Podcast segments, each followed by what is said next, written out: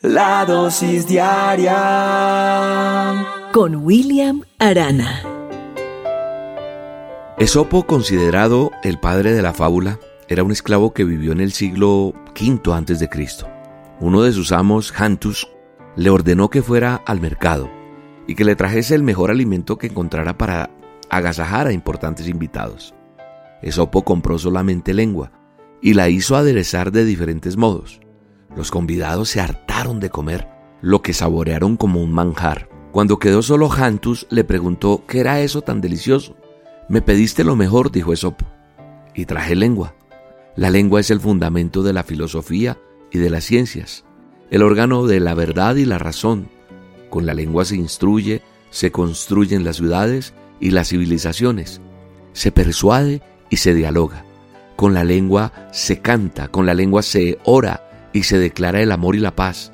¿Qué otra cosa puede haber mejor que la lengua? Pocos días después, Hantus le dijo que llegarían unos visitantes desagradables a los que debería atender por protocolo, pero quería manifestarles su disgusto sirviéndoles una mala comida. Trae del mercado lo peor que encuentres, les recomendó.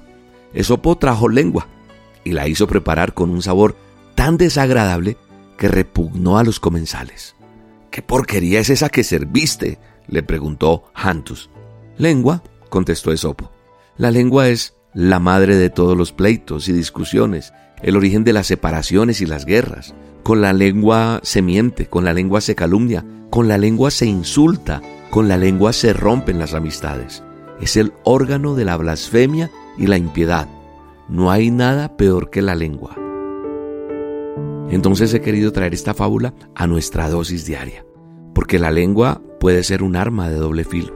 El hombre tan indefenso por naturaleza no tiene colmillos, no tiene garras, no escupe fuego, pero tiene el don del lenguaje. Y una lengua puede ser tan suave como la miel y tan afilada como un puñal. Las palabras que están en el manual de instrucciones en Santiago 3.5 en la palabra de Dios. Con cuán pequeño fuego se incendia tan grande bosque. El discípulo Santiago habló del fuego para hacer una comparación. ¿Pero con qué? El versículo 6 da la respuesta la lengua. La lengua es un fuego.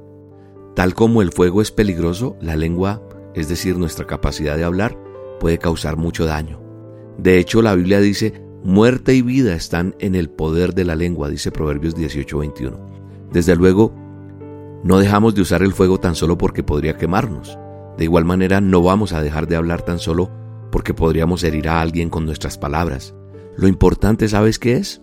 Mantener el control de nuestra lengua. Si controlamos el fuego, nos sirve para cocinar, para calentarnos o para ver en la oscuridad. Si controlamos la lengua, nos servirá para alabar a Dios y servir al prójimo. Te mando un abrazo y te bendigo en este día. Ah, y a propósito, quería decirte que estoy muy agradecido con Dios y con cada persona que nos ha apoyado en nuestra presentación el próximo 17 de septiembre en el mes del amor y la amistad en la ciudad de Cali. Nos presentamos en el Teatro Calima junto con mi esposa, con el sketch Yo tengo el control, donde estaré haciendo una dosis en vivo. Me han contado que quedan muy pocas boletas. Gracias por el apoyo. Si estás interesado a adquirir las pocas que quedan, comunícate ya con Colboletos o en las taquillas del Teatro Calima. Nos vemos con el favor de Dios este próximo sábado 17 de septiembre. Dios te bendiga.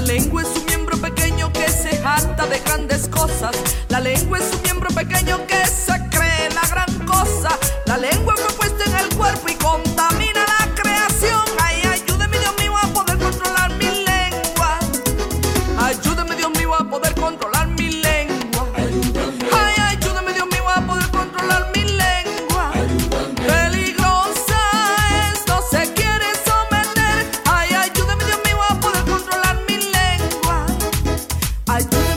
a poder controlar mi lengua. Ay, ayúdame Dios mío a poder controlar mi lengua. Peligrosa es, no se quiere someter. Ay, ayúdame Dios mío a poder controlar mi lengua. La dosis diaria Con William Arana.